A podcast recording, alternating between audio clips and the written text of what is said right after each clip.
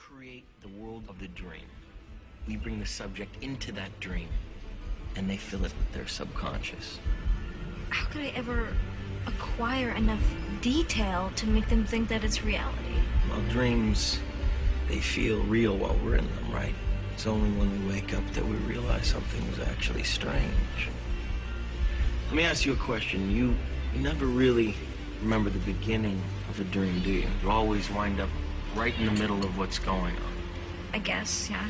So how did we end up here? Well, we just came from the, uh, Think about it, Ariadne. How did you get here? Where are you right now? we're dreaming. You're actually in the middle of the workshop right now, sleeping. This is your first lesson in training.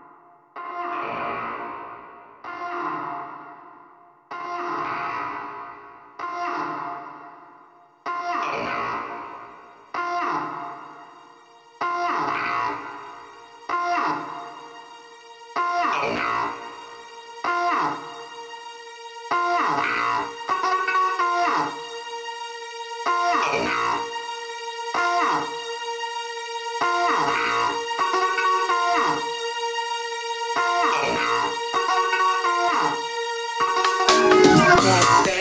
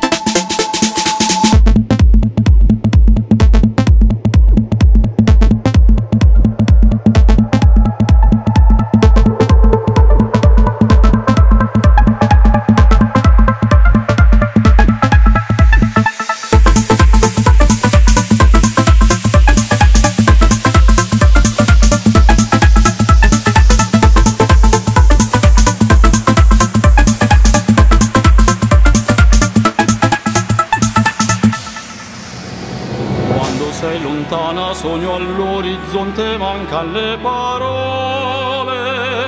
E io sì lo so che sei con me, con me. Tu mia luna, tu sei qui con me. Mio sole, tu sei qui con me, con me,